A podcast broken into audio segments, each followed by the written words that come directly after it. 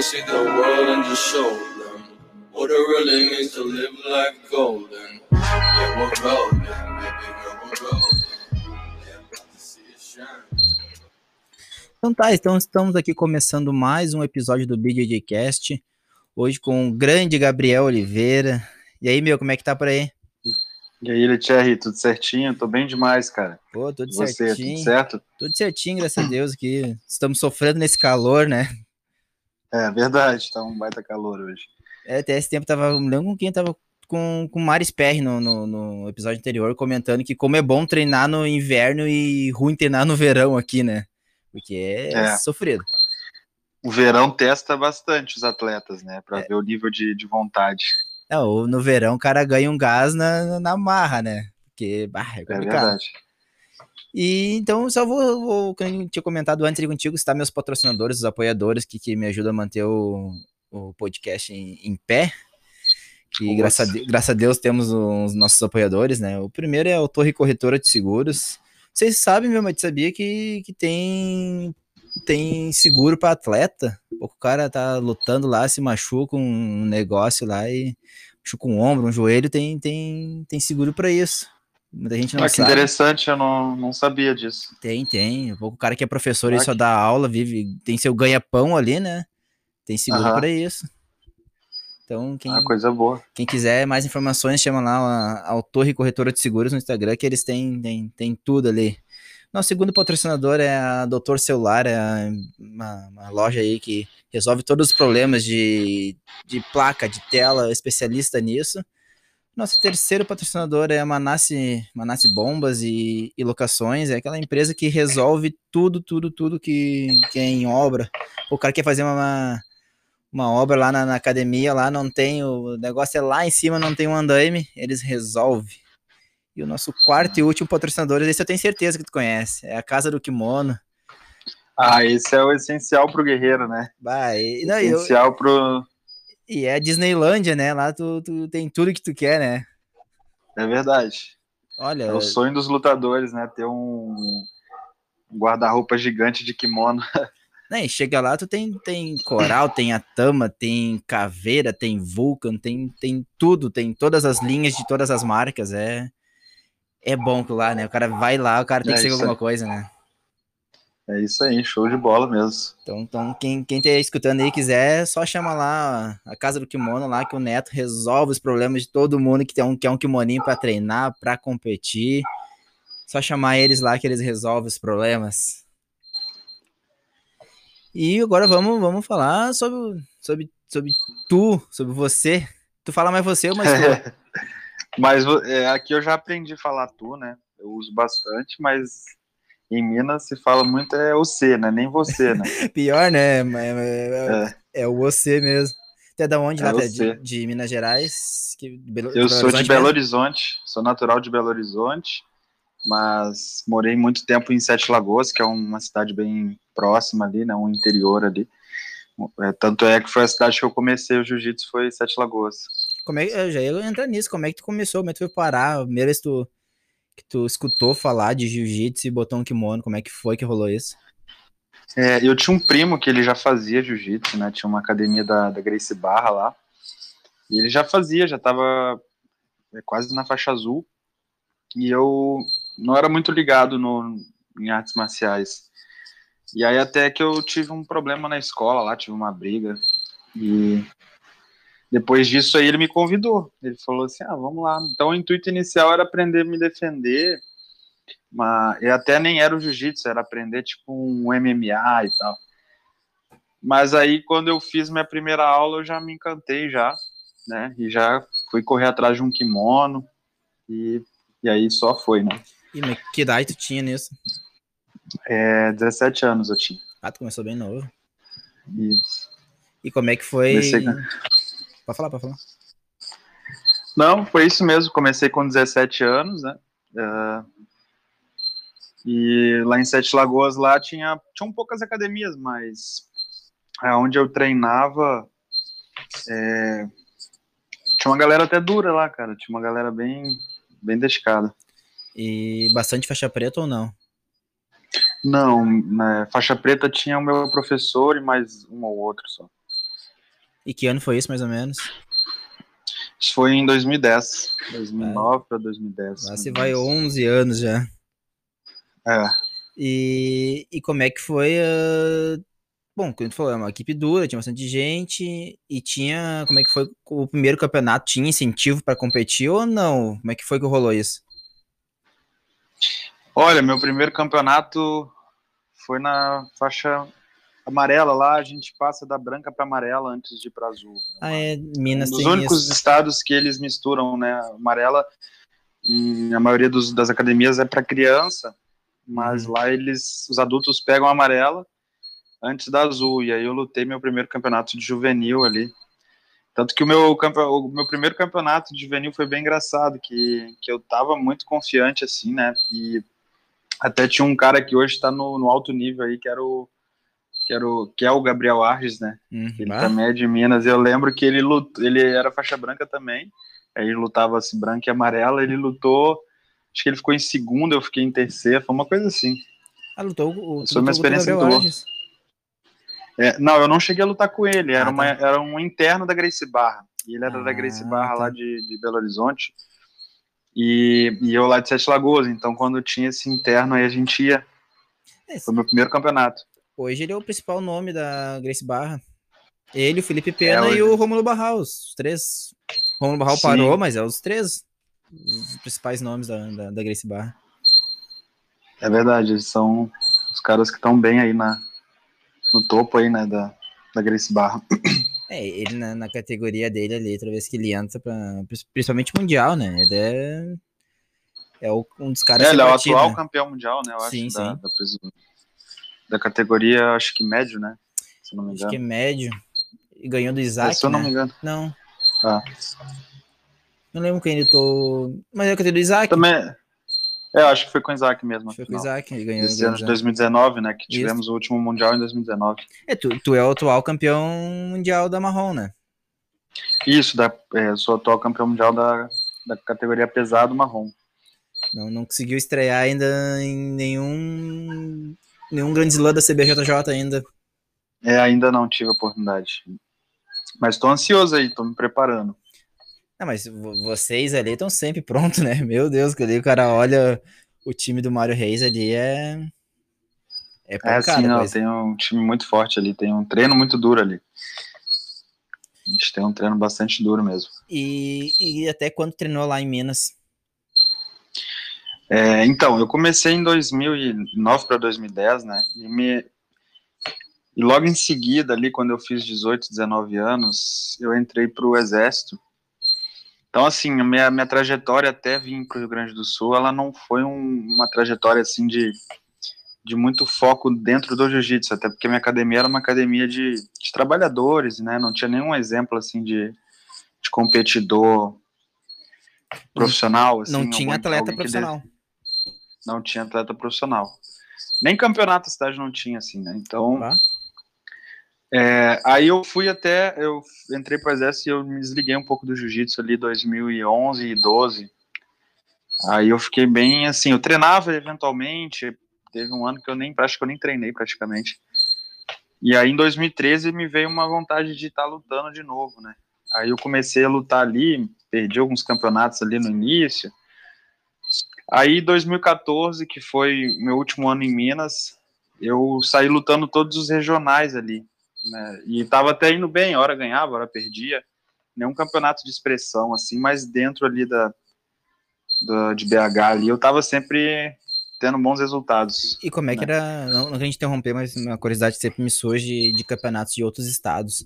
Como é que era a organização deles lá? É, lá em- tem um campeonato mineiro, né? Que tem uma federação mineira lá, faz um campeonato que é bem, bem tradicional até. E, mas não é um campeonato muito concorrido. E Uhum. tinha a liga, né? Que chama Liga Brasileira de Jiu-Jitsu, é uma federação lá de Minas mesmo, que eles faziam vários campeonatos até em estados próximos ali. E eram os que tinham melhor expressão, mas os que eu ia era nesse nível assim, os maiores que eu ia era dessa federação aí, da liga e do desse campeonato mineiro. E alguns que academias que faziam é, competições assim, é, conseguia um apoio da cidade, faziam às vezes, às vezes cidades 200, 300 quilômetros longe da minha, assim, mas eu ia sempre. Eu tinha um colega de, de treino também que gostava de, de lutar junto comigo e a gente estava sempre indo mas nesses é. eventos menores. Mas a Federação Mineira, então, não, não é muito grande. Mais ou menos quantas etapas tem por ano, ou não tem várias etapas durante o ano? São. Ah, quando eu lutava, não sei como está agora, eram cinco etapas, você tinha que ganhar três etapas para ser considerado campeão mineiro, né? Uhum. Então você tinha que ganhar três etapas na mesma categoria. Eu lutei um ano, eu lutei por um projeto social porque também tinha toda uma burocracia para ter a documenta para a equipe ter a documentação para poder para os atletas lutarem. É, aí é bem assim. Aí eu lembro que eu lutei, eu lutei um, em 2014 até fui campeão mineiro lá de faixa roxa. Eu lutei de roxa e no final do ano eu ganhei a faixa marrom. Final de 2014, dezembro de 2014, eu ganhei a faixa marrom e, e logo em seguida em, em janeiro a gente, eu e minha família, a gente se mudou aqui para o Rio Grande do Sul. E aí eu comecei a treinar no Mário ali pelo meio do ano. Fiquei uns meses parado ali antes de, de começar a treinar no Mário, porque a gente estava se organizando, organizando a vida aqui né, no Rio Grande do Sul. Sim. E aí eu comecei a treinar ali, eu treinava. Comecei no início, eu treinava meio-dia. Conseguia aí, acho que umas quatro vezes por semana ali, treinava meio-dia. E Aí depois de um tempo eu comecei a trabalhar e fiquei treinando só à noite. Fiquei, ficava treinando, trabalhava de dia e, e, e ia pro treino da noite ali, das 18 horas. Sempre chegava um pouco atrasado por causa do trânsito, mas o, eu conversei com o Mário, ele falou, não, pode vir, daí tu faz os dois treinos que tem à noite. E aí foi assim que a gente veio caminhando. Aquela época o Mário ainda puxava treino às seis, né? Às vezes ele, hoje ele às vezes puxa, mas nem sempre é ele, né? Não, ele puxa, cara. O Mário ele dá quase todos os treinos da academia. Ah, é fissuradinho, gosta, gosta de, de dar treino. Sim, ele. É, eu acho que só uns dois horários que ele não puxa. E, mas, mas, quando tu chegou aqui em, aqui em Porto Alegre, tu já sabia quem era o Mário e tu já tinha essa pretensão de, de ser um atleta de alto nível? Ou foi acaso de ser, não, você vai ali que ele é bom e, e tu foi? Então, minha, minha história dentro do, do, jiu-jitsu, ela acho que é até interessante de ser contada, porque ela vai meio fora, né, do, do, do, habitual, assim, do, até dos meus colegas que eu vejo que tem, que se destacaram ali, é uma trajetória bem, bem atípica, até serve de, de motivação para algumas pessoas, né, que eu comecei a, a, a viver como atleta muito tarde, né, e eu acho assim que lá em Minas eu não vi essa possibilidade. Eu, eu me priorizei fazer outras coisas e fui do exército, estudei, fiz curso técnico, depois vim para cá logo nos meus primeiros meses aqui eu entrei para a faculdade. E, e foi uma vida de muitas mudanças nesse meio tempo. E eu só comecei a enxergar a possibilidade de viver disso, de poder viajar para lutar, porque até então achava que viajar para os Estados Unidos, por exemplo, era uma coisa impossível para mim, em termos financeiros, né?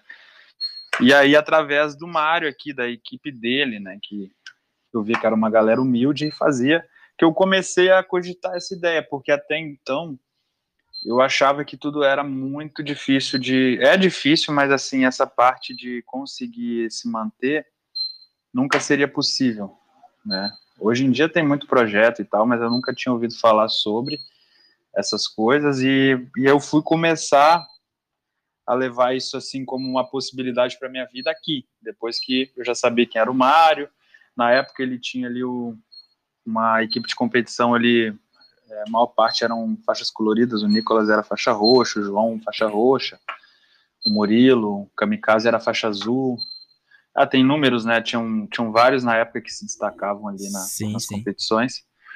E aí, através deles, que eu enxerguei a possibilidade. Foi através de, da vida deles, de ver eles, às vezes, morando na academia, trabalhando ali dentro da academia e conseguindo se manter. Ali que eu comecei a ver que talvez eu conseguisse realizar esses desejos meus aí, esses sonhos de estar vivendo como um atleta, né? Sim, porque tu conseguiu medalhar a primeira vez no Mundial de Marrom, e é difícil tu pegar um, um, o pódio de, da, de, das faixas marrom, principalmente, e o cara não ter lutado um outro mundial. O cara chegar lá é difícil. É verdade, cara. Isso, é, isso foi uma coisa que às vezes eu me pego pensando, né? Eu acho que foi uma coisa que eu fiz que não, não vejo, não é muito comum, né? Para mim foi natural na hora, mas assim, eu vejo que, que eu não conheço muitas histórias como a minha. Eu vejo que a galera vem da faixa azul, cheio de confiança, de experiência, né? E eu fui conseguir meu visto em 2018. Eu comecei a morar na Academia do Mar em 2016 para 17, no final de 2016 para 17. Foi um início muito conturbado, assim, porque eu tive muito problema de saúde ali logo no início, né? Eu fui começar a poder treinar forte mesmo ali, estando morando ali pelo meio de 2017. E aí eu fui conseguir o meu visto em 2018. E aí foi onde eu lutei meu primeiro mundial. E aí eu fui vice-campeão na categoria meio pesado. Meu primeiro mundial de, jiu-jitsu eu lutei. E esse, esse mundial provavelmente tenha mudado a tua vida, né? Provavelmente tenha uh, aberto os olhos para patrocínio, para para apoio, para como é que foi o, o antes e o pós mundial. Até porque teve bastante repercussão por causa da Triângulo Filmes, né? Mas uh, se não tivesse medalhado, não, não, não ia aparecer ali é. naquele documentário. Eu acho que até para minha própria confiança, né, foi muito importante, porque eu morava na academia e moravam pessoas ali que, que tinham, todos já tinham um pódio e títulos, né? E eu, por mais que eu morasse com eles, eu acredito que o mundo da competição é um mundo paralelo ao do treino. Eu sempre fui um cara duro no treino e é, sempre fui duro nas competições também, mas eu fui me desenvolvendo, né? Era uma parte que eu precisava me desenvolver mais. E aí eu também tinha essa necessidade de ter algum resultado para me sentir é, pertencente ali, aquele grupo que eu morava. Então, uhum. por exemplo, eu, eu, eu sentia que, que eu tinha que ter algum resultado para eu me sentir parte deles ali. Eram pessoas que ganhavam já, que já tinham bastante experiência. Então, quando eu, eu tive esse meu primeiro resultado, foi uma sensação também de alívio, assim, e me trouxe confiança. Confiança para eu continuar seguindo, né? Porque até então, o início de qualquer atleta, né, ele envolve os dilemas financeiros. Ah. E eu me abdiquei de trabalho, né? Eu saí de trabalhos que relativamente eu estaria um pouco mais estável, tinha acesso à faculdade também, que é uma coisa que às vezes é o sonho de várias pessoas. E eu excluí isso, né? Eu fechei as portas para essas, essas possibilidades e joguei todas as minhas fichas no jiu-jitsu. Então, não foi nem um caso assim de algum guri que está aí novo, com 18, 19 anos, às vezes é, nem tem opção ainda e vai seguindo, né? O meu não, eu já tinha até opções estruturadas, já tinha trabalhado com várias outras coisas e com 24 anos que eu decidi dedicar e quando eu fiz isso eu tive que abrir mão, tive que arriscar, assim, né? Foi um pouco com medo, mas fizemos. Sim, é, as críticas vêm, com certeza, né? Quantas pessoas, deve, quantas vezes deve ter escutado de, de pessoas, às vezes até próximas, dizendo assim, ah, pô, vai deixar de trabalhar aí pra, pra querer fazer lutinha. Provavelmente é. tem escutado exatamente isso, né? Então... É, eu, eu escutei sim da minha família, eu escutei bastante de algumas pessoas próximas, assim, mas eu, eu não encaro isso como uma ofensa, né? Porque as pessoas que falaram, elas falaram com arte preocupação, Sim. E, de errado elas não tinham nada, né? Elas não estavam erradas com pensar do risco, porque realmente o risco era muito mais alto. Porém, o que, que eu acredito? Eu acredito que, independente de qual profissão a pessoa escolha para ela, seja entrar numa faculdade, seja construir uma empresa, seja trabalhar em algum comércio, enfim, todas as, as, profissões elas vão exigir da pessoa um período de, de sacrifício, de mais sofrimento, né, de construção. E, e, aí às vezes a gente tem a ideia de pensar que por estar escolhendo uma faculdade não vai haver esse problema, né, porque é uma coisa segura, tradicionalmente é o que gera estabilidade, enfim, mas eu, eu, não, vi, eu não via assim, nem vejo até hoje, eu acredito que se eu tivesse me formado no meu curso, eu teria passado por esses mesmos problemas, problemas para conseguir me manter, problema para achar meu espaço, né? Então esse meu primeiro resultado ele me trouxe um pouco de, de notoriedade, assim, e principalmente de oportunidades dentro do meu próprio meio ali, né? Não me veio nenhum patrocínio assim, dinheiro e tal, mas eu consegui o principal que eu precisava, que era pessoas é, que me apoiassem assim, né? Eu consegui logo após isso eu comecei a trabalhar com o Diego Rouchinol, né? Com a Dani, que são meus preparadores hoje, preparador físico, né? Da Transformance, no qual eu eu devo toda a minha evolução física, né? Porque eu acredito que é um trabalho muito importante para um atleta ter uma boa preparação física, né? Ter um bom, bons parceiros de treino de jiu-jitsu em si, mas a parte física eu acho muito importante. E aí foi logo após isso que, que eu tive a oportunidade de estar tá trabalhando com eles, né? De, do Diego começou inicialmente com o Diego e a Dani é, entrou junto no trabalho e hoje estão aí trabalhando já há alguns anos juntos. Sim, um, um campeão mundial, ainda mais numa faixa marrom. Acho que talvez uma branca, numa azul, acho que não tanto.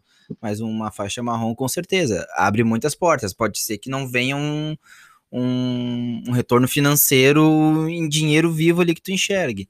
Mas que vai abrir portas, com certeza. Sim, acaba sendo um retorno financeiro, né? Esse é. suporte, é. eu não tive só preparação física, tive suplemento, né? Tem a, a farmácia que me apoia ali a Deconto, tem, tem alguns é, apoios, eu, eu tenho nutricionista, enfim, que dão credibilidade a sim, me apoiar sim. em função dos meus resultados, que de uma certa maneira são todos é, parceiros que eu ia precisar de ter de qualquer maneira, então eu, eu deixo de, de gastar né, um valor que acaba sendo uma forma de um retorno financeiro também, porque sim. se eu fosse ter que investir seria um dinheiro que eu também teria que trabalhar para conseguir para pagar esses profissionais, né? No caso. Sim, se for então é mais ou menos isso. É um, acaba sendo um retorno financeiro, né? Sim, se for botar na ponta do papel, dá um valor alto, com certeza. Se manter em alto nível não é nada barato, né? E, e não só isso também, né? Abre portas para seminário, para dar aulas, para aulas particulares. Então, uh, muda a vida, né? Um, um campeonato Sim, dá, passa muda. mais credibilidade, né? No, no estágio de uma faixa colorida, assim, do, é, vai te dando credibilidade. E em termos financeiros, assim, para você ter um retorno maior, é, é, você conseguir esses mesmos resultados na, na faixa preta, vão te trazer mais retorno ainda, né? Mas é muito importante você ter esses pequenos resultados antes, né? Para é. confiança e para esse esse espaço que tu vai ganhando. Até agora, agora tá como os campeonatos são todos praticamente parados, uh, é só evento privado que pagam dinheiro, que muito atleta acho que prefere mil vezes o, uh, o dinheiro que uma medalha, né? Então, para te, te credenciar, disputar aquilo ali, tu tem que ter um, um resultado bom dentro de campeonatos convencionais, né? É verdade, isso é verdade, para ser convidado aí para para lutar esses JJ Stars, né? JJ Bet, estão em vários eventos aí. É importante que a pessoa já tenha esses resultados para servir como uma, uma espécie de, de currículo, né, para a pessoa ver o seu trabalho. Sim, sim, exatamente. É importante. E, e o momento que tu, bom, tu se medalhou, medalhou lá em 2018, lá o primeiro mundial, eu lembro que no, no, Triângulo Filmes ele conta ali que foi uma, uma briga para conseguir o visto, foi ao, aos 90 do, do, segundo tempo, mas tu, tu já estava preparado financeiramente para ir, ou tu, tipo, rolou o visto e agora eu vou correr atrás do resto? Então, até o visto foi uma coisa complicada, porque é caro, né, a aplicação, e a taxa é eu bem apliquei alta, né? uma...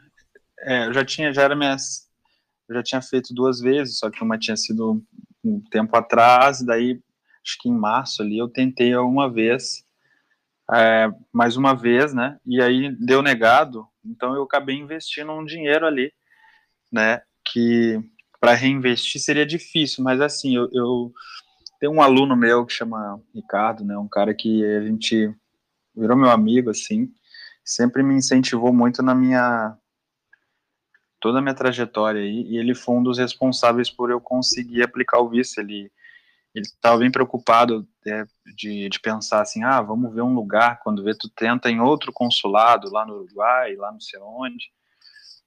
E aí, uma vez conversando com um colega, ele falou que teve um, uma pessoa conhecida dele que, que tentou logo em seguida, assim.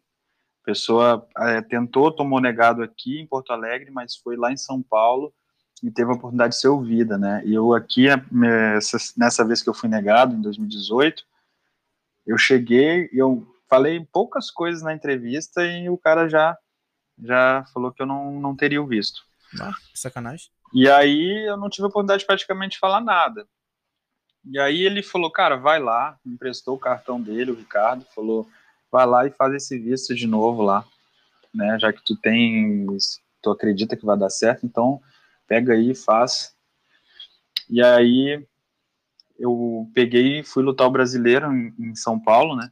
E eu consegui conciliar tudo assim, bem cronometrado. Eu cheguei na quinta noite, na sexta de manhã eu tinha é, uma, uma, tipo, uma entrevista inicial que eles tiram tua foto, olha digital ali, que, que eram em locais separados.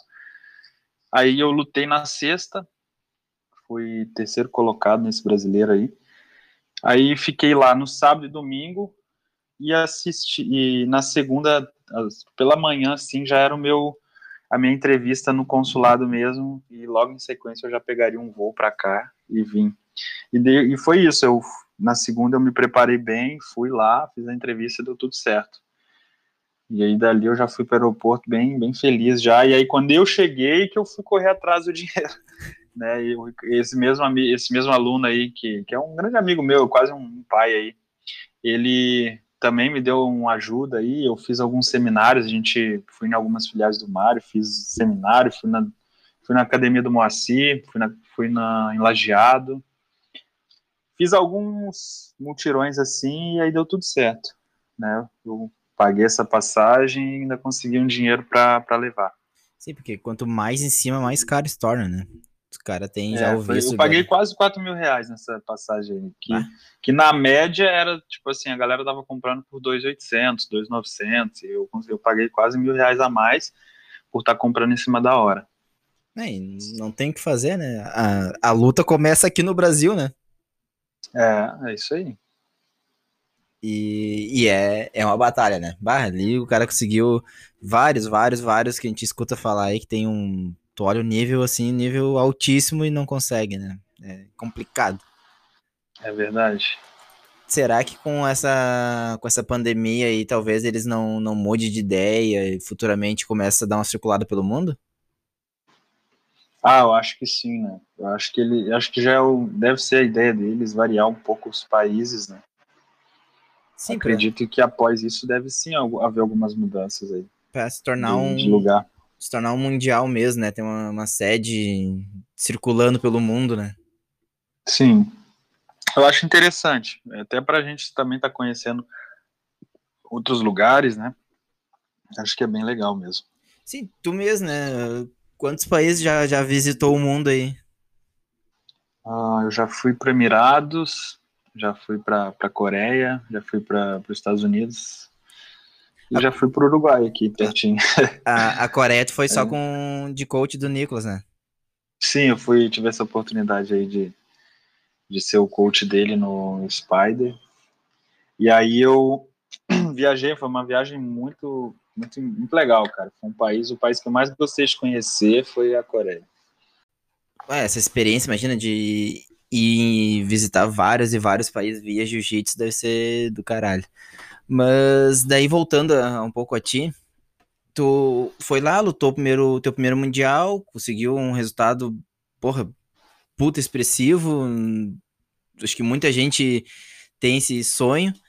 E, e quando tu volta, tu já espera, tu esperava ser graduada preta ou tu já sabia que tu ia ficar mais um tempo de marrom, que tu ia lutar o próximo mundial de marrom ou não?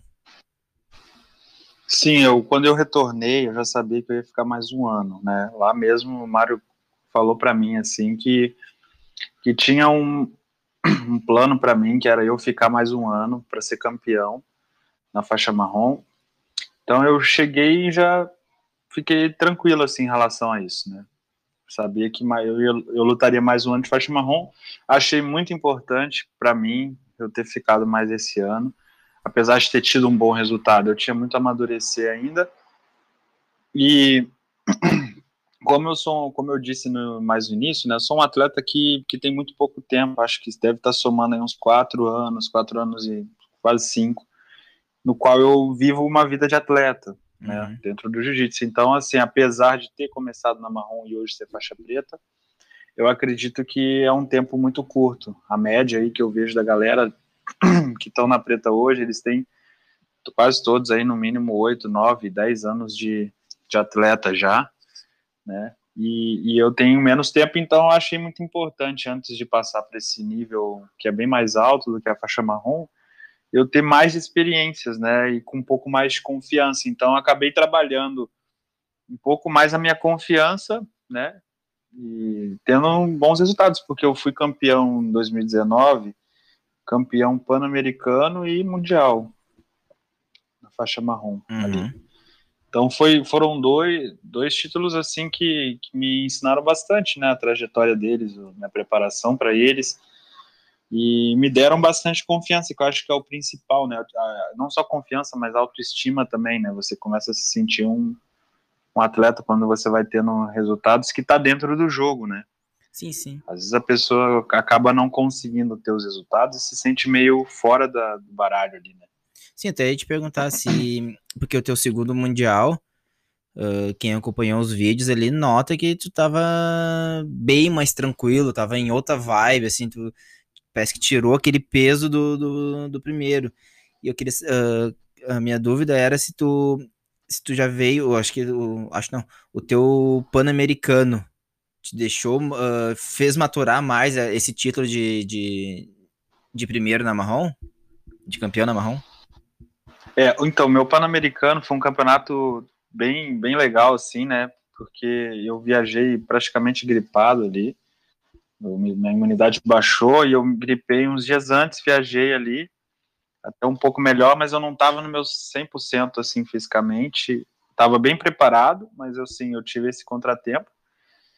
E foi e curiosamente foi um campeonato que eu fui a última categoria do evento a lutar. Né? E aí eu comecei a lutar e eles, como já estava no final do evento, eles não praticamente não me davam um intervalo entre as lutas, assim. Bah? Davam às vezes uma luta só, já falaram, acabei, fica aqui perto que já vai lutar a próxima. E aí eu fui lutando, né? Eu acho que foi até engraçado porque eu já estava um pouco mal assim, né, de estar tá vindo uma gripe forte.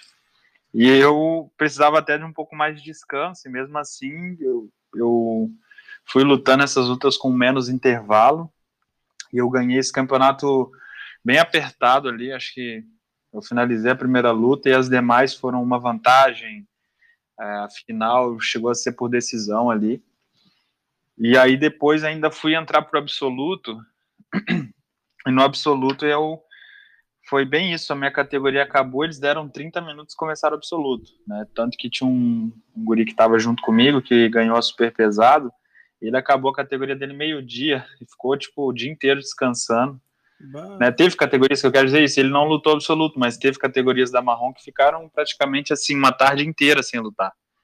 Né, e aí só foi outra coisa interessante, que eu entrei no absoluto com pouco tempo de descanso entre a categoria, e eu fiz três lutas no absoluto, né, perdi a semifinal, fiquei em terceiro, né, no, no absoluto da, do PAN, e foi bem isso, foi, uma, foi um, um evento no qual eu descansei pouco e tive uma experiência diferente, porque toda experiência é válida, né? Principalmente na, nas faixas coloridas, e tu viaja longe para lutar, então tudo que tu puder vivenciar de novo, de diferente, de adverso, vai te agregar algum dia, né?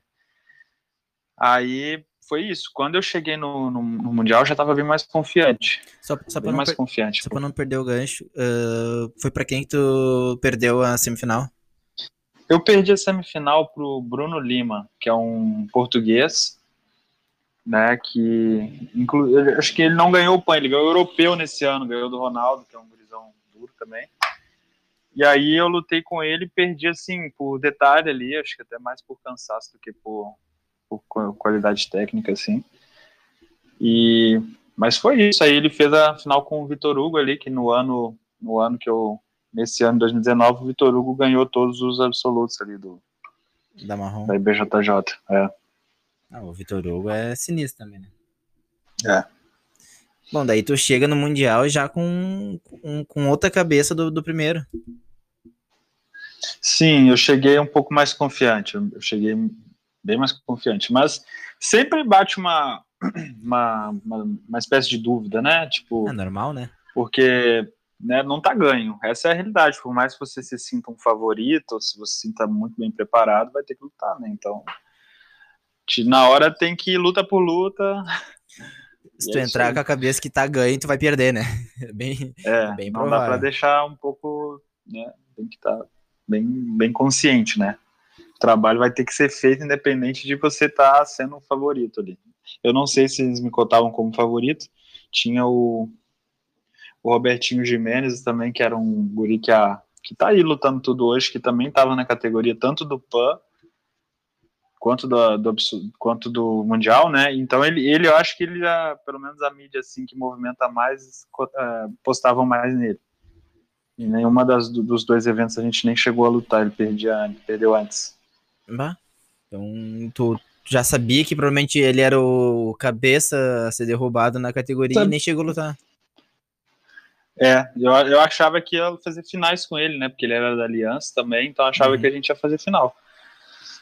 E no PAN, no, no- na semi do Mundial, foi a mesma luta que eu lutei a semi do PAN, que foi um, um Reda lá, um, um francês. Então também foi uma luta que no PAN eu ganhei de, de uma vantagem. Foi uma das lutas mais apertadas e no, no Mundial eu consegui finalizar ele. Então já estava com outra cabeça no Mundial. E, e até ali a. Vamos, vamos esquecer que tu é preta. Até o momento tu era marrom. O que, que era mais difícil? Um, um campeonato ou treino do meio-dia ali, tu treinar com, com aquele monte de monstro? É. Cara, eu, eu adoro competir, por incrível que pareça, né? Eu sinto todo o nervosismo que todo mundo sente. E, mas eu acho que é um momento que você tá mais mais motivado, né? Nem sempre no treino você vai estar altamente motivado com a rotina e tudo. Vão ter dias que você vai estar mais cansado, então com, com certeza o treino é, é a parte mais difícil. É o- A parte mais difícil do trabalho é se manter treinando e treinar com uma galera que eu treino ali também. Isso é, isso é mais difícil ainda, porque é todo mundo muito dedicado, tem muita gente talentosa, né? Então É só, complicado. pe- só Treino pedreira. é a pior parte. É só pedreira. É o Nico. O Nicolas ah, ah, já é natural do mundo saber que é pedreira. Mas tem ali Murilo, tem o, o Chamburci, tem. Vai pegar a faixa Ah, colete, tem tem, muita o, gente. tem o o Leozão, Nobre- tem o Nobrei. Leozão tá treinando forte aí, tem o Nobreak, tem o Rafinha lá que, que tá na, Rafa Gamba, né? Leozão agora, tá morando, aham. Tem, Eu treinei com, com o Rafa tem Gamba. o, Ele era é, da, eu era da tem- Sul também e treinei com ele. Não, aquele moleque ele vai longe também. Cara, tem uma galera, eu não tô, e tem uns, a academia tem muito cara master, né, também, que é muito duro. Giovanni Apesar da galera às Guedes, vezes não, não conhecer, talvez quem luta as primes conhece ali, né? Sim.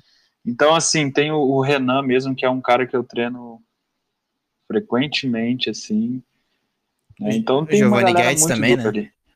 Oi? Giovanni Guedes também. Tem o Giovanni Guedes, tem Ah, tem um monte. Ah, tem muita Ah, gente, cara. Ali, ali é um treino dos leves também. Eu, eu gosto muito de treinar com cara leve, apesar de treinar pouco. Eu acho que, que quando eu treino mais com caras leves, eu consigo é, trabalhar uma parte do jiu-jitsu que com os pesados eu não trabalho. Então, assim, no, no- treinando só com pesado, eu, eu viro um rola muito muito de força mesmo, assim, Uhum. muito de sobrevivência, um instinto de não deixar o cara nem se mexer já Agora, quando a gente treina com cara leve, eu no meu caso, eu gosto para trabalhar mais a movimentação, porque você, pelo fato de ser mais forte, você consegue é, ter melhores reações, né? Ter, ter um pouco mais de, de ação, assim, não que não, não que seja fácil, mas tu uhum. consegue trabalhar áreas que com, com uma galera mais pesada às vezes não dá. Tu, tu faz menos força, mas tu movimenta muito mais, né? Teu cardio tem que Muito estar muito em dia, né?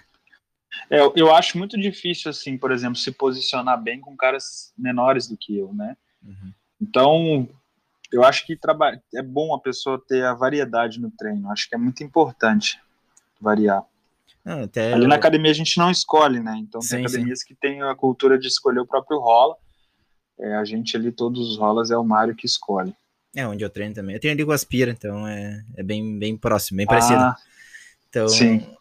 Que nem... Ah, o Aspira aí, ó. Só de tu falar, o Aspira é um dos, é um dos rolas aí que, que é duro também ali. Eu sei, eu apanho tira... todo santo dia dele, não, não me. tira, to...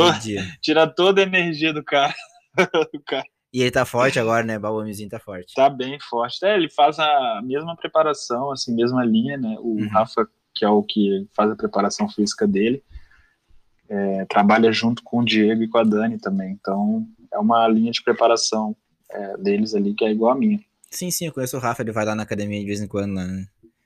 É, olha, uh, vejo o Aspira treinando, sim, vejo, acompanho vocês pelo Instagram ali. Bah, é, é, deve ser massa viver isso, e, mas também é puxar, né? Tem, tem, acha, tem gente que acha que é uma barbada, assim. Uh, vida de atleta é fácil, mas não é nem um pouco fácil, né? É muito trabalho, né? É, é uma profissão, cara, como, como as outras, assim, né? Só que você trabalha com o corpo, então coisas que às vezes as, as pessoas é, não dão tanta importância, a gente está sempre ligado, ou outras dão, né? Mas então, assim, o descanso faz parte do trabalho nosso, no uhum. caso. Recuperar o corpo faz parte do trabalho. É, treinar, que para alguns é um lazer, para a gente é trabalho. Então, não são coisas que as pessoas veem como uma profissão, assim, né? No modo geral, assim. Quase Sim. sempre se perguntam o que, que, tu, que mais que tu faz, só treina? Só treinar é muito difícil porque desgasta muito teu corpo. É, quando a pessoa se dedica, assim, nos treinos, né? se dedica muito também, vai ter bastante dificuldade para se recuperar, porque é, são exaustivos, né? Os treinos são muito exaustivos. Todo treino que eu faço ele é muito exaustivo. Atualmente eu, eu tenho sentido bastante isso, porque eu até não tenho feito uma quantidade alta, mas eu tenho feito uma intensidade muito alta nos treinos que eu, que eu tenho feito. Na verdade, uh, tu nunca para de, de treinar, teoricamente. Porque tu não tem. Tu falou em profissão, né? Eu tenho minha profissão, uhum. vou ali, faço meu treino por hobby, mas eu, eu posso sair no fim de semana, comer uma pizza, uma extravagância, dormir três horas da manhã. Uh, não é meu caso, mas tem gente que gosta de tomar um negócio. Tomar, não, hoje em dia eu bebo. Sim, uma cerveja e é, tal. Hoje em dia eu bebo muito pouco, muito, muito, muito pouco. Fiquei um ano sem beber e nem percebi. E, mas coisa que vocês que são atletas não, não têm esse luxo, né? de poder fazer esse lazer que nós normais temos. É. Sabe o que, que eu entendi, por exemplo, né? É, quando a gente é novo, assim, eu sou um cara novo, né? Tenho, eu tô com 28 anos, me considero um cara novo, mas assim, quando a gente tá mais novo ainda, tá ali pelos 18, o corpo suporta tudo, tudo. Suporta você não dormir, você no dia ainda tá bem, tem pessoas que bebem vão treinar, tem pessoas que bebem vão trabalhar, viram noite, enfim. É, a questão que eu comecei tarde, então eu me atento muito para essas coisas. Eu penso assim, eu não tenho tempo mais para ficar errando. Eu tenho que estar tá acertando maior parte do tempo, inclusive no descanso, inclusive na minha alimentação. Tua margem é muito pequena. É, mas eu encaro assim, acredito que se uma pessoa com 18 anos pensar assim também, vai, vai mais longe ainda. Né? Então, eu acho que a longevidade no, no, esporte, há pessoas que pensam assim, ah, cheguei em meus 30 anos, agora eu sou massa, agora eu não luto mais. Eu, particularmente, apesar de ter 28 anos, eu me vejo como um adulto por muitos anos ainda. Tenho qualidades físicas que eu sei que eu vou ir bastante tempo e é devido a eu me cuidar, entendeu? Devido a eu... Eu acho também que atleta, ele tem é, todo um lifestyle por trás, né? Que se a pessoa não gosta, e se acha muito difícil seguir, talvez não seja a profissão no qual ela deva estar trabalhando, né? Se tem muita dificuldade em não, não sair, não beber, não comer mal, sabe? Se isso é um problema para a pessoa, não que ela não vá conseguir ser atleta, mas acredito eu que vai ser mais difícil, né? Porque ela vai reduzir o tempo que ela poderia chegar a estar num rendimento por mais tempo. Ela vai estar reduzindo o tempo dela de é, quem faz isso são poucos casos que conseguem se manter em alto nível. Acho que o. Vamos dar um exemplo do Leandro Lô. Que, que, que ele faz, acho que são poucos que conseguem. De ganhar um, É, ganhar um que- campeonato e tomar uma cerveja no, no tatame, acho que. Não, É, eu acho que fazer igual ele faz ali é para poucos mesmo. Acredito eu que, que eu já ouvi histórias de pessoas que tentavam ou tentaram acompanhar ele nesse ritmo e não dão conta, né? acho que o talento dele é muito, muito acima. E ele, daí ele Sim. consegue fazer isso. Se ele fosse, não tivesse um talento tão grande, acho que não, não, não, teria ido tão longe, né? É, eu não sei quais são os pilares assim que mantêm ele, mas, São mas eu acredito que não é uma coisa muito, não é uma regra, né? Não é uma exceção.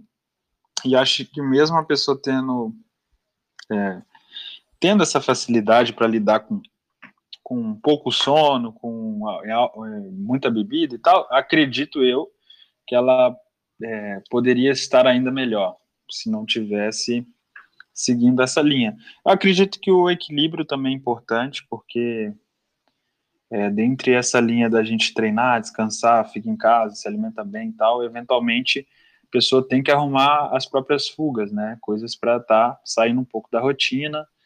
E isso aí cada um tem a tua própria fuga, né? Uns pode sim ser abrir, abrir uma exceção e tomar um vinho, tomar uma cerveja, outros vai ser viajar e não treinar, outros vai ser comer uma coisa diferente. Enfim, eu acho que, que também o equilíbrio é importante, Sim, sim. até acho- mesmo para um atleta. Claro. Eu acho que tudo em exagero faz mal, mas algo, Uhum. um pouco de, de displicência, a- às vezes vai ter fazer bem pra cabeça, né? É. E agora, voltando bem, bem a tua parte, ah, teu particular, ah, tu pegou a preta, a pandemia veio, acabou o campeonato, acabou lutando, acho que só, pelo que eu te acompanho, só o sul-americano aqui da JP, aqui em Gramado. Sim. Acho que só. E agora uma Prime, né? Mas de, de expressão, acho que só esse, só esse JP, né? Não, eu, eu também lutei, assim, ó, eu tive um início de faixa preta bem conturbado, né? Acho que, de modo geral, minha vida dentro do esporte, ela teve muito, muitas turbulências. Não foi uma, foram histórias bem, bem complicadas também. E na faixa preta, quando, quando eu entrei ali, é, a gente passou por muitas mudanças, né? Eu morava na academia, a gente passou a morar num apartamento, a gente teve que arcar com custos que antes a gente não arcava. E aí a gente, eu, eu basicamente tive um início na minha faixa preta muito conturbado. Uhum. Muito conturbado porque eu estava assim recém vindo no mundial com algumas despesas e eu me reestruturando uma forma de me, de me manter. Então foi um momento que eu consegui treinar muito pouco. Eu lutei um evento ali em Cachoeirinha, foi um evento bem pequeno mesmo. O É. GP do Daniel? Isso, um evento do Daniel, lutou eu e o Murilo, a gente fechou a categoria. Uhum. E aí depois passou alguns meses ali em novembro, eu lutei o Grande Slam do Rio, eu fiquei em quarto colocado, né? Eu fiz a eu perdi na segunda luta, fui para repescagem. Aí lutei mais duas lutas e fui fazer a disputa de terceiro e perdi. E esse foi o meu início ali em 2019, mas é e aí em 2020 me preparei para lutar o PAN, né? Foi o campeonato que eu me preparei, lutei esse campeonato sul-americano de Gramado ali, em Gramado. Uhum. E aí o cancelaram o PAN. Aí né, fechou a pandemia. E esse ano, mais uma vez também, eu estava vendo um, um momento muito bom de treino. E eu lutei o Grande Slam do Rio que teve no fim do ano, mas eu peguei Covid poucos dias, poucos dias antes, tipo, coisa de um mês antes eu peguei Covid e fiquei o final da minha preparação sem conseguir treinar.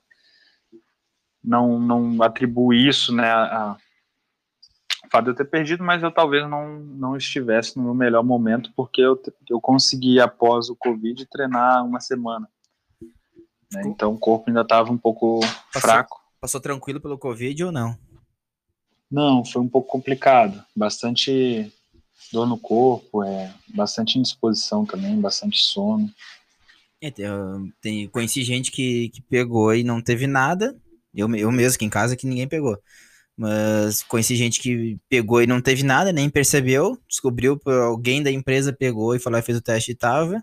E conheci gente que é, leva a vida de atleta e ficou mal. ficou. É, eu acho que atleta deve ter uma, uma tendência maior mesmo a, a ter, porque a gente machuca muito o corpo, né? Então a imunidade está sempre baixa em alguns momentos de cansaço, de recuperação.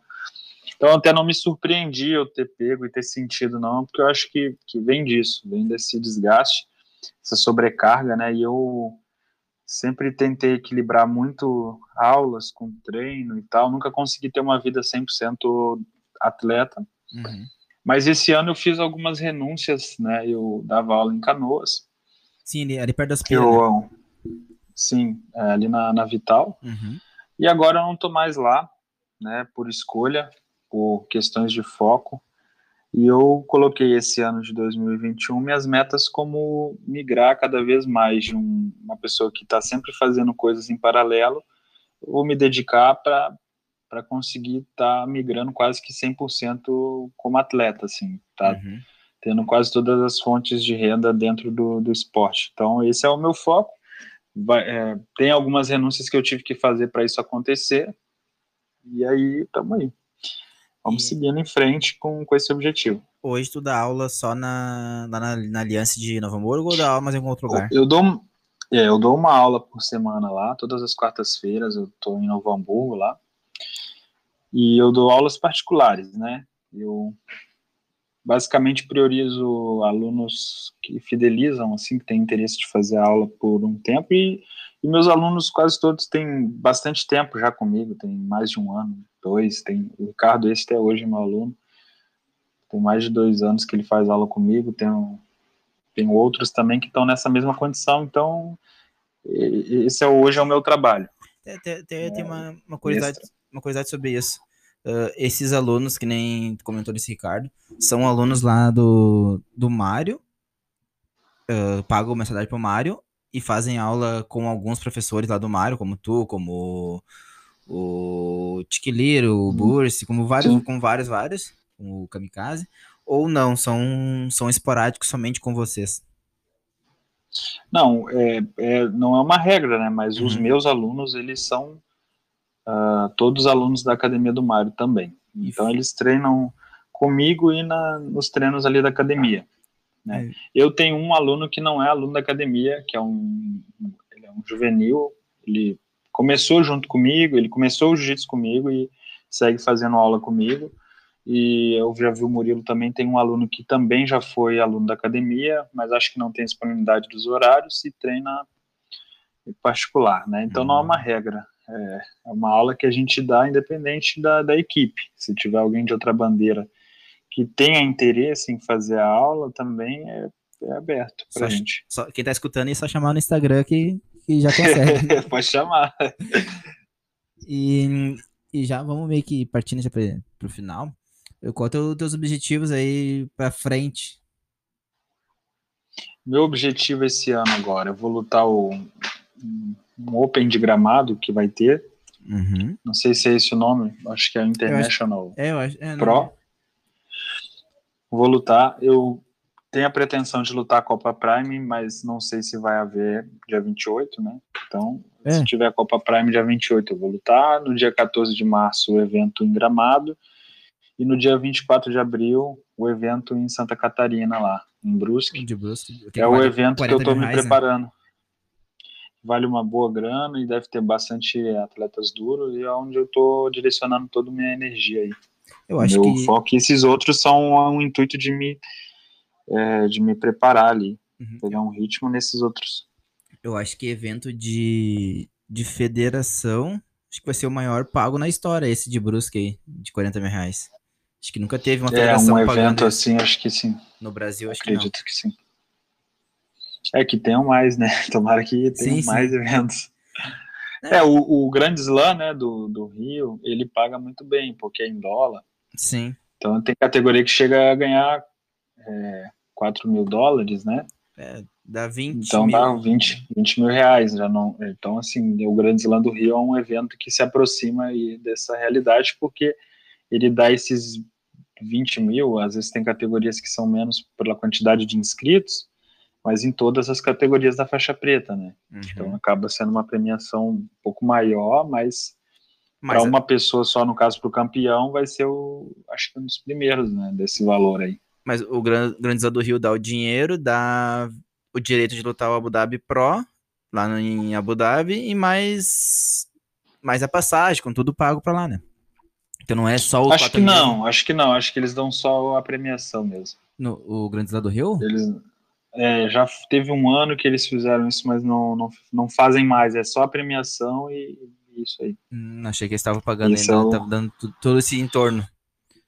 Mas... É, e no mais eu tô aguardando o calendário, né, da, é. da IBJJF. Meu principal objetivo é o Mundial, então uhum. se assim que tiver uma data, também é onde eu vou estar me preparando mais.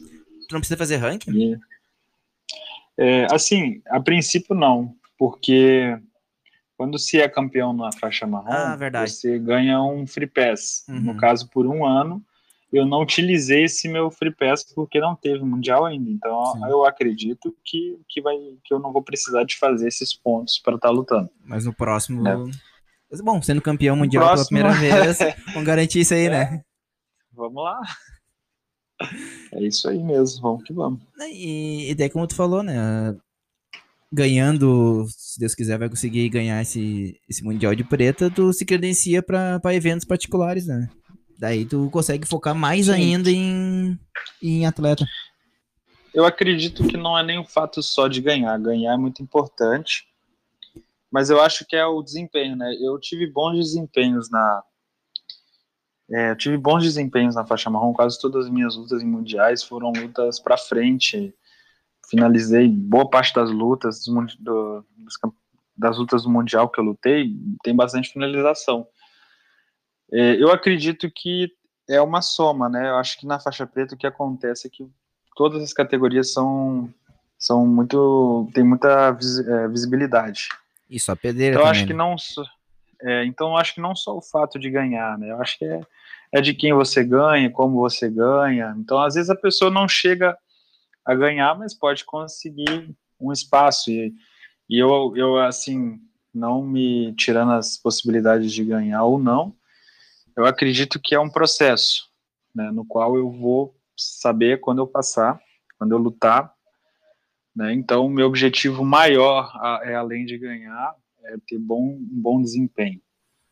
É. Eu acredito que o resultado ser o terceiro, o segundo ou o primeiro vai ser consequência dessa experiência, desse desempenho. Aí é verdade, uh, quem tu falou, às vezes é de quem tu ganha. O próprio Mike Musumeci, já era duas vezes campeão mundial e foi ter uma notoriedade maior depois que ganhou do Bruno Mafacini. Depois pois se tornou é. campeão mundial, mas a semifinal foi muito mais notória e, e importante do que a final. É, eu falo assim, ó, eu sempre gosto de falar isso, porque para muitos é, atletas que a gente vai escutando isso durante a nossa trajetória e de outros atletas que ah, você tem que ganhar na faixa preta para para tudo acontecer e que aí tua vida muda e tal. Acho que de fato muda, é uma objetiva, é o campeonato que a gente considera o mais difícil do jiu-jitsu, é o mundial. Porém, assim, o meu objetivo não é só ser campeão mundial. É, o objetivo é, é me manter no esporte, entendeu? É me manter conseguindo cada vez mais treinar. Eu amo, eu amo treinar, eu amo competir. Então, qual o meu objetivo, se tu me perguntar assim? É isso, é é estar tá lutando, estar tá entre os melhores, estar tá em alto nível e mais do que achar que só um simples, não simples, mas só o título que vai fazer minha vida ter alguma transformação. Acho que não. Eu acho que que eu me vejo com uma carreira longa ainda, de pelo menos mais uns 10 anos. E de sim, o nosso o meu objetivo atual é ter um primeiro título, depois ter outros e outros, mas não, então, meu objetivo é esse, né? Meu objetivo é, é estar, é, ter uma vida de atleta profissional mesmo, né? Conseguir estar lutando todos os eventos, sendo convidado para lutar eventos. Acho que esse é o meu maior desejo no esporte, não simples fato, eu vou ganhar e minha vida vai mudar. Eu encaro isso como uma profissão, como uma carreira, acho que mais uns eu quero eu me vejo lutando por mais 10 anos, então assim, não lutei nenhum mundial, minha pretensão é lutar uns 10 mundiais aí de adulto espero que eu consiga fazer isso e, e nessa carreira que eu consiga bons resultados. É isso que é o meu esse é o meu objetivo assim. O resto o é sonho maior. O resto é só É, não se consequência. resume a ganhar um título, sabe? Eu, eu- isso que eu quero dizer, assim, eu escuto isso Uhum. de muita gente. Não, que eu vou ser campeão, campeão mundial na faixa preta, e é isso, e esse é meu sonho e tal.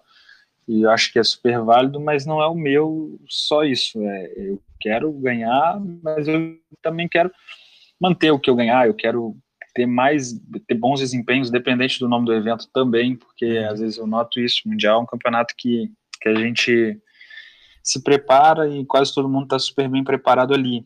Aí logo depois alguns saem lutando outros eventos por, por já estar cansado, outros não vão tendo resultados ruins, né? Uhum. Então, assim, o que, que é o meu objetivo hoje nessa parte é dominar todo o processo. Dominar, inclusive, o processo de quando deixo de lutar para quando eu luto, já que eu fiz uma preparação e meu auge desse ano de físico foi nesse evento, quando é que eu retomo, é, dominar o descanso no meu dia a dia, cada vez conseguir treinar melhor por mais dias, né? Enfim, é, é, é isso que é a minha busca maior. Minha busca maior é por me manter e ser um atleta. É, me manter como atleta, ser um atleta, e isso os resultados vão me, vão me credenciar cada vez mais, sim. Quanto melhor os resultados, mais que acredito eu que mais eu vou conseguir isso. Mas não se resume, como eu disse, ao, ao título. Uhum. Só um título, né? Tipo, ser campeão mundial. E...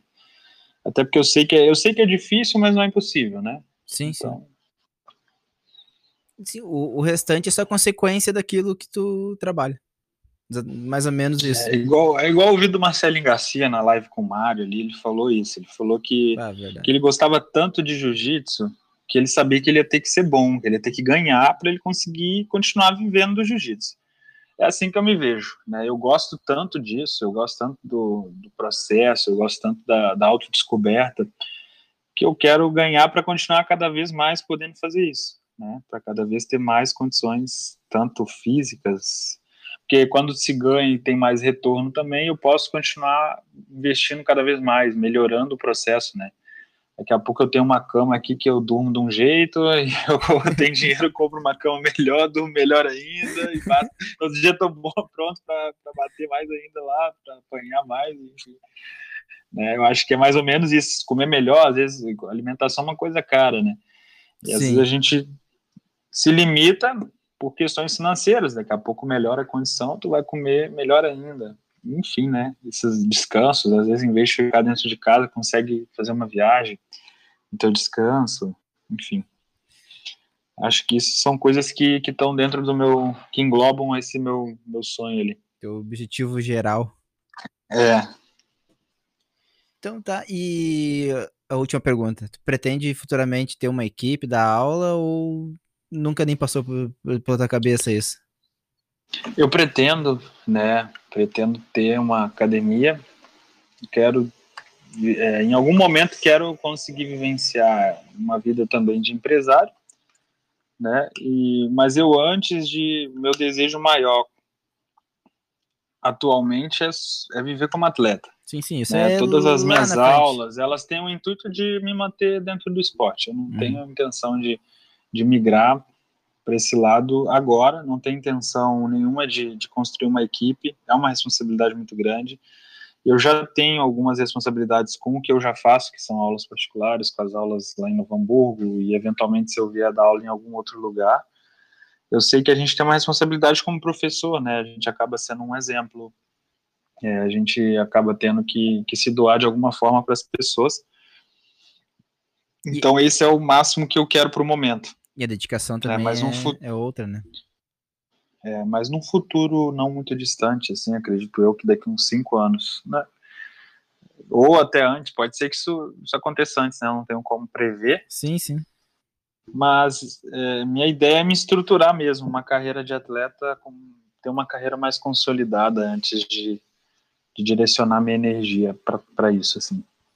Então tá, Gabriel, te agradeço muito, pô, foi, foi massa essa- esse bate-papo contigo aí, te conhecer melhor, saber lá do teu início, que tu veio lá de Minas, que tu veio parar aqui em Porto Alegre, ahn, te agradecer, a gente, pô, a gente marcou, a gente conversou a primeira vez, que lá antes do Grande Slam, daí eu comentei contigo, não, Sim. deixa passar esse tempinho aí, depois a gente, a gente grava aí, daí veio o final de ano, que agora rolou. Pô, te agradeço muito. Então, dá teus últimos recados. Pô, Letieri, eu que eu te agradeço pelo convite, né? Acho que toda oportunidade de a gente falar um pouco, conversar, trocar uma ideia, as pessoas poderem nos conhecer mais é muito importante, né? Então, Sim. eu te agradeço mesmo por ter, ter me convidado aí. E agradecer aí mesmo, cara. Só tenho a agradecer. Também aproveitar o momento para agradecer as pessoas que estão junto comigo aí, que me apoiam, né? Tem diversos parceiros aí. Acho que não vou sair citando para não, não deixar ninguém para trás aí, mas tem bastante gente que acho que sozinho ninguém chega em lugar nenhum, né? Ah, isso é verdade. Então tem bastante pessoas que, que me apoiam, né? Meu coração é muito grato por ter essas pessoas na minha vida aí. E aí te agradeço também por estar tá convidando aí, tá me dando essa oportunidade.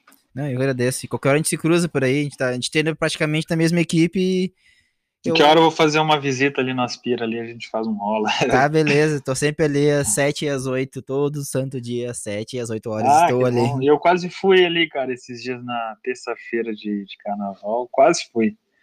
Pensei em mandar uma mensagem pra ele, mas no fim acabei não indo. Pô, só aparecer, vamos gostar muito. O Juninho vai direto lá. Ah, sim, aí vai vai tá treino, né, Juninho? Vai, Juninho, vai tá treino. gente fina. Me bate bastante também, mas. é, gente boa. É, isso aí, o, outro, o primeiro que eu conheci de vocês ali, que eu pude, que eu tive a oportunidade de treinar, não tá mais com vocês, mas que eu conheci foi o, além da Spira, claro, foi o Alex Liscano. E foi o meu primeiro choque, assim, de realidade com alguém profissional, uma faixa colorida bem baixa, ele é faixa azul ainda, agora uhum. pelo roxo, mas na época ele era azul, com alguém que é hobby que nem eu. Eu dei Sim. a vida e eu não pontuei. E ele, ele, não, não, ele demorou para finalizar, demorou, deu, deu um trabalhinho para ele, mas eu não pontuei. E ele, ao natural. Então foi o meu grande choque sim, de realidade entre, entre o, o hobby e o profissional. É um abismo. Sim, o Alex, o Alex treinou com a gente ali por um bom tempo, agora acho que tá em Curitiba. Isso, isso. Mas é, é se tem essa diferença mesmo, né, cara? A gente, às vezes as pessoas, eu vejo que muitas pessoas até precisam mesmo é rolar com um cara desse nível, às vezes, para ver, né? Porque às vezes de fora a gente, às vezes até mesmo igual futebol, a gente tá sempre olhando uma luta de fora, pensa, não, o cara não fez isso, o cara fez aquilo. Mas é quando se sente a luta é muito diferente, né? É verdade. Quando se sente o rola ali, o, a pessoa é bem mais complicado. Daí tu entende um pouco mais do processo. é verdade. Então tá, é então Quem, quem escutou até agora também agradeço muito quem escutou e futuramente acho que a gente volta a gravar algum outro material aí, te agradeço muito. Se Deus quiser com mais conteúdo aí, né? Mais sim, sim. campeonatos para falar, mais experiências aí, se Deus quiser.